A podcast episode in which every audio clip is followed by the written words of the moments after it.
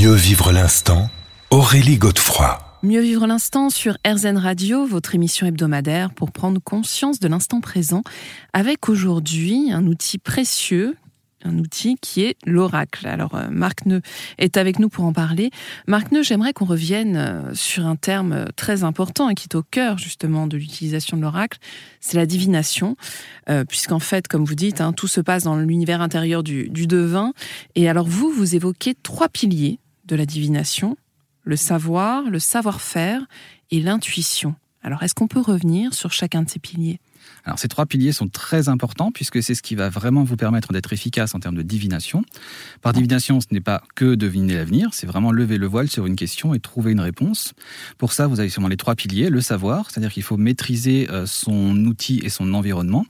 Euh, si vous posez une question sur euh, de la politique mais que vous n'y connaissez rien, vous allez avoir du mal à trouver une réponse pertinente parce que vous louperez l'information qui va devoir sortir de ce tirage. Hmm. donc ça suppose quand même une certaine érudition. Une érudition du moins dans le domaine de la question. C'est pour ça que beaucoup se spécialisent dans, un domaine, euh, travail, amour, santé, parce que justement, ils ont une connaissance euh, quasi intime du milieu dans lequel ils, euh, ils évoluent, ils travaillent. Après, vous avez le savoir-faire. Donc ça, effectivement, c'est la mise en pratique de ce savoir.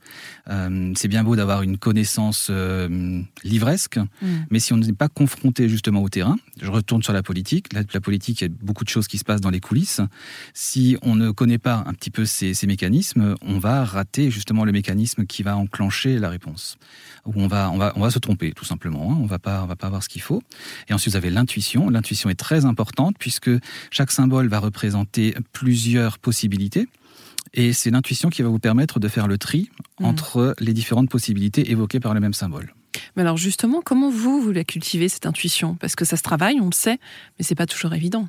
L'intuition, c'est une connexion qui se fait avec avec le divin, on va dire, en mettant, en mettant un grand mot dessus, c'est-à-dire avec euh, justement ce quelque chose qui donne, qui donne la réponse. Ce quelque chose qui nous dépasse. Voilà, qui nous dépasse, qui va, qui va d'au-delà de, de, nous-mêmes et de notre propre conscience.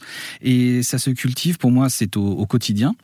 Et j'aime bien le faire en, en cherchant sa présence un petit peu tous les jours dans notre quotidien un petit signe, un petit quelque chose qui nous montre qu'il euh, y a quelque chose de plus que nous. Et ça, rien que ça déjà. Donc ça, suppose d'être attentif. Hein. Attentif, ouvert, oui, oui, en pleine conscience par rapport à, dans l'instant, exactement, oui, oui. Puisque le signe, quand il arrive, il se reconnaît comme tel, mais après, si on le mentalise, on va se dire non, finalement, c'était pas un signe ou c'était pas logique, ou alors on va se tromper dans son interprétation aussi. Hmm. Donc c'est là aussi où il faut se faire confiance. Hein. Exactement, il faut se faire confiance et surtout qu'on va être dans un état où, dans lequel on va être connecté à ce, à ce divin et c'est là qu'on aura la bonne réponse, que justement on va piocher parmi les possibilités la bonne réponse. Et est-ce que ça peut passer aussi par une certaine forme de méditation? Il y a beaucoup de méditation. Alors c'est pas ma spécialité, euh, mais euh, il y a pour se mettre dans cet état justement de réception, de réception et d'ouverture. Oui, Là par contre c'est un travail qui se fait euh, de manière préparée. C'est-à-dire mhm. que vous préparez une séance de méditation et effectivement, je pense que le plus simple, c'est justement de rester ouvert à, tout. Donc ce sont plutôt des méditations de, de, conscience et de regarder ce qui monte de ce qui arrive à la, à la conscience. Mhm. Alors revenons sur les devins, parce qu'en fait, vous distinguez six profils euh, lesquels et comment est-ce que vous pourriez les définir? Alors en fait, les profils vont se définir selon les qualités ou l'équilibre des trois qualités nécessaires au devin. Donc le savoir, savoir-faire et l'intuition. Donc euh, si le savoir-faire va manquer à un devin, on va avoir un devin qui va être euh, très efficace d'un point de vue livresque. Par contre, mis dans une situation concrète, il va avoir du mal. Ce qui fait qu'il va pouvoir interpréter des tirages sur euh, à froid, hein, c'est-à-dire qu'on lui propose un tirage, il va pouvoir l'interpréter. Par contre, avec une personne en face ou une situation un peu plus complexe que ce qu'il a l'habitude, ça va lui manquer. Mmh. Quelqu'un qui va manquer d'intuition, mais qui aura beaucoup de savoir et beaucoup de savoir-faire, va pouvoir lui, par sa connaissance du milieu et de la question, euh, trouver la bonne réponse par déduction. Et donc c'est un autre profil. Ce sont, euh, sont des voyants qui sont plus populaires dans le sens où euh, ils ont vraiment une connaissance intime. Mais par contre, ils sont spécialisés. Hmm. On ne pourra pas leur demander quelque chose de, de, différent de, leur, de leurs habitudes. Hmm. Et comme ça, il y a six profils qui, euh, qui, se, qui se déroulent. Et selon le profil qu'on a, bon, on peut se spécialiser dans quelque chose ou on peut développer la hmm. qualité qui nous manque. Et c'est là où c'est intéressant. Oui, bah, c'est pour ça que c'est important effectivement de, de, connaître son profil. Et euh, oui, j'avais noté que notamment pour euh, développer euh, la qualité de l'intuition, vous préconisez de faire des exercices spirituels. Hein. Oui, Oui, effectivement. C'est toujours ce contact qu'il faut aller, qu'il faut aller chercher. Après, c'est quelle que soit la manière dont, dont, vous souhaitez le faire, il y a énormément de choses, il y a des choses matérielles. On peut, on peut faire des phosphènes, par exemple. Ça, c'est quelque chose qui, qui, marche, qui marche très, très bien. Euh, il y a bon les méditations, il y a aussi les méditations avec les cristaux, ça, ça marche, ça marche assez bien aussi. C'est-à-dire que si euh, si vous vous posez dans un instant de, de, présence et vous travaillez avec une autre présence que la vous-même, comme un minéral par exemple, euh, vous cherchez à établir un contact avec ce minéral, vous allez avoir du coup un développement de vos de vos sensations subtiles. Hmm. On se retrouve dans quelques minutes. Mieux vivre l'instant, Aurélie Godefroy. Mieux vivre l'instant sur RZN Radio, votre émission hebdomadaire, pour prendre conscience de l'instant présent, avec aujourd'hui un outil précieux, l'oracle. Alors Marc Neu, vous êtes euh, l'auteur d'un livre justement qui nous invite à créer notre propre oracle, mais j'aimerais qu'on recontextualise un petit peu justement cet outil, parce que finalement, euh, c'est une approche très philosophique, notamment platonicienne. Est-ce que vous pouvez nous en parler? Tout à fait. C'est-à-dire qu'un symbole euh, va exister sur un autre plan, en dehors de l'existence que nous lui donnons. C'est euh, Platon utilise l'exemple du beau. Qu'est-ce que je trouve beau? Qu'est-ce que comment est-ce que je définis la beauté, le beau eh bien, tout le monde va vous donner un exemple une belle femme, un bel homme, un beau chat. Oui, c'est très subjectif. voilà, hein. quelque chose de très subjectif. Mais ils n'arriveront pas à vous expliquer ce que c'est que le beau. Euh, et, c'est là où, arrive le problème, c'est que chaque personne va mettre derrière un mot une représentation, une, ce qu'il appelle une idée avec un, i majuscule, euh, qui a sa propre vie. Eh ben, on n'arrive pas à se mettre d'accord sur ce qu'est le beau. Hmm. Et, donc c'est pour ça qu'un oracle est aussi très personnel, puisque vous avez votre perception de chacun de ces archétypes, et, et l'utiliser dans un autre contexte va être compliqué. Et le fait de vous faire un oracle personnel va justement vous brancher plus facilement sur cet archétype tel que vous le percevez. Mmh, mais il y a quand même ce principe de conscience universelle.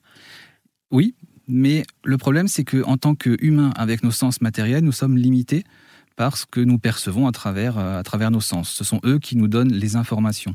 Donc à moins d'arriver par des techniques, euh, généralement des techniques de maître plutôt, euh, de, passer outre nos, sensations, nos, sens, d'arriver à percevoir et de vivre et d'incarner l'archétype. Mais là, c'est pas quelque chose qui va être donné à, donner à tout le monde. Mmh. Oui, parce que plus précisément, qu'est-ce qu'il en est de, du mécanisme de compréhension divinatoire? C'est pas évident et en même temps c'est central. C'est central, mais il faut bien comprendre que c'est quelque chose qui se passe à l'intérieur de soi. C'est pas quelque chose qui vient de l'extérieur. C'est-à-dire que euh, quand vous voyez un arbre, vous reconnaissez l'arbre, vous savez que c'est un arbre parce que l'image de l'arbre existe déjà en vous au-delà de, de, votre, euh, de votre éducation. Et c'est parce que il existe déjà que vous le reconnaissez. Oui, donc en fait, c'est vraiment très, très intérieur. Hein, c'est très, très intérieur, exactement. C'est-à-dire que c'est pour ça que les, les, voyants peuvent fonctionner sans, sans oracle, sans. Ils peuvent fonctionner sans support. Voilà. C'est-à-dire que le voyant devient lui-même l'oracle à ce moment-là. On retourne sur un sens de, de transe, où on reçoit du coup le message divin directement et il n'y a plus besoin d'extérieur, il n'y a plus besoin mm. d'outils extérieurs. Alors, effectivement, on parlait justement de, cette approche philosophique platonicienne, mais euh, finalement, ce que vous dites, c'est qu'il faut créer notre propre vision du monde, découvrir notre propre cosmogonie.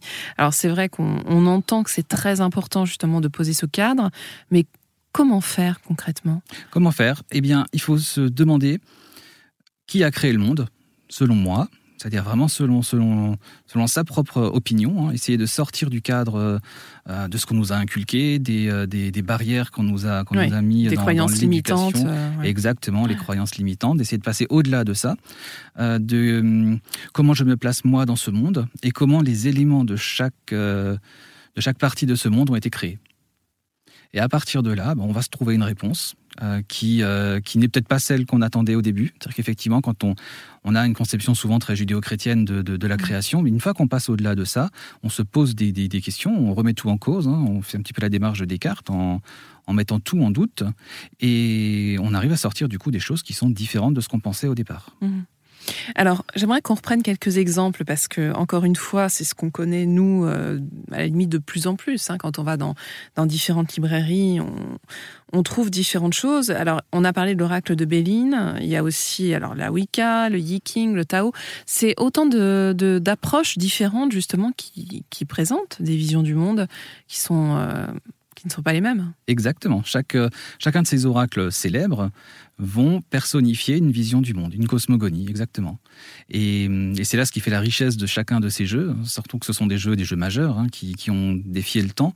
Et justement, s'ils défient le temps, c'est parce qu'ils sont assis sur une structure qui, euh, qui s'appuie sur une cosmogonie euh, solide et réfléchie. Hmm. Et est-ce que les archétypes sont les mêmes, justement, pour le coup? Les archétypes sont même plus proches de ce que vous percevez. Donc les archétypes sont les mêmes pour tous, quelle que soit la religion ou la manière de voir, le, percevoir cette création du monde. Par contre, elle peut être plus adaptée à une personne qu'à une autre. Alors on se retrouve dans quelques minutes et on va revenir sur ces systèmes divinatoires.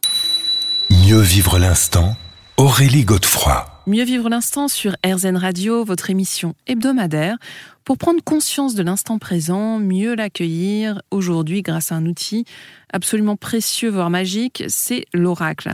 Alors, il y a différents types euh, d'oracles, différentes catégories, Marc Neu, euh, notamment, alors parmi les systèmes divinatoires les plus connus, et vous l'avez souligné, hein, qui ont défié le temps, on retrouve la géomancie, les runes, le tarot et le yiking. Alors, j'aimerais qu'on revienne sur... Euh, ces quatre euh, systèmes-là, parce qu'en en fait, on, on entend beaucoup parler d'eux en ce moment, mais j'ai le sentiment qu'on ne sait plus trop, en fait, ce à quoi ils renvoient. Bien, ce sont justement des, illustrations de modèles de monde. Alors justement, prenons euh, les runes.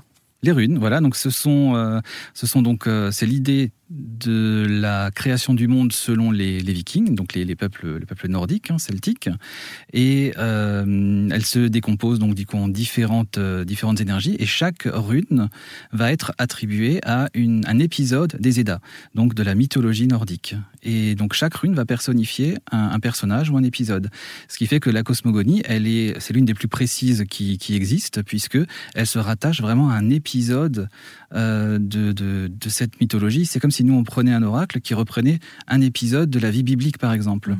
euh, chaque fois très précisément. Donc, euh, on peut en extraire du coup le sentiment général, les personnages qui interviennent, et tout ça peut être rapproché donc du divinatoire pur, c'est-à-dire euh, deviner l'avenir, mais aussi sur quelle attitude apporter, quelles sont les forces ou les faiblesses que que, que je dois mettre en avant, que je dois travailler, que je dois développer, que je dois cultiver, et, et c'est pour ça que ça fonctionne. C'est vraiment rattaché à quelque chose qui est préexistant dans un concept concept euh, quasi universel. Hmm. Et finalement, le tarot, c'est la même chose? Tarot, c'est vraiment un oracle particulier. Il est bâti, alors c'est surtout les 22 arcanes, mais oui, il se base sur une, sur une, une, image du monde et surtout les 22 majeurs qui sont vraiment un développement de, de la personnalité et un déploiement de la vie d'une personne qui euh, franchit en fait, chaque étape de la vie. Euh, psychologique, non? C'est plus un cheminement personnel Non, en fait, le, piège, justement, c'est d'essayer de catégoriser, de catégoriser ça dans un domaine. C'est-à-dire que le, un symbole est universel, il peut être rattaché avec n'importe quelle correspondance, que ce soit psychologique, euh, même médicale, hein, si on a mm. les formations, euh, divinatoires, botaniques, euh, les couleurs, on peut vraiment en extraire toutes les informations qu'on veut. Mm-hmm. Et qu'est-ce qu'il en est du viking? Alors le Yiking, c'est un oracle qui est un peu particulier puisque ce qu'on appelle ça un oracle immatériel. Il n'a pas de, il n'a pas de forme, de structure euh, matérielle. Il se base justement sur la représentation de ses forces, mais par des, des, des symboles graphiques. Donc ce sont des lignes, des lignes pleines ou brisées. Et effectivement, ça part d'une, d'une une cosmogonie très simple, c'est que euh, le monde est un, et par contre, pour comprendre le un, il faut le diviser pour le rendre plus simple à comprendre. Donc, du coup, on va avoir le père ou l'impair, ou le yin et le yang. Hein. Et après, on va encore de nouveau subdiviser ce père et impair. On va le subdiviser. On aura donc, du coup, quatre figures. Et comme ça, on va aller jusqu'à avoir nos, fameux trigames, donc les figures à six lignes. Mmh, mmh, mmh. Donc là, c'est vraiment, euh, c'est très très très subtil. Alors, vous faites la distinction également entre un oracle ouvert et un oracle fermé. Tout à fait. Un oracle fermé, c'est un oracle qui complète sa cosmogonie. C'est-à-dire qu'on ne peut pas rajouter quelque chose, un symbole, une carte, une rune, euh, à ce système sans déstructurer tout le système. Mhm. Alors qu'un oracle ouvert, c'est le contraire. On peut rajouter tout ce qu'on veut. C'est plutôt une accumulation de symboles euh, classés, organisés, mais où on peut rajouter quelque chose sans Vous avez un exemple justement d'un oracle Alors, ouvert ben, par exemple, l'oracle Béline, c'est un oracle fermé puisqu'il reprend le système planétaire des, anciens, donc les sept planètes visibles à l'œil nu, et il va faire du coup sept groupes planétaires, et sur chaque groupe planétaire, il va mettre sept cartes, qui sont chacun les sept émanations de, de, ce groupe planétaire. Donc on ne pourrait pas en rajouter. Ce serait, ce serait un non-sens. Tout comme le, le yiking, c'est pareil.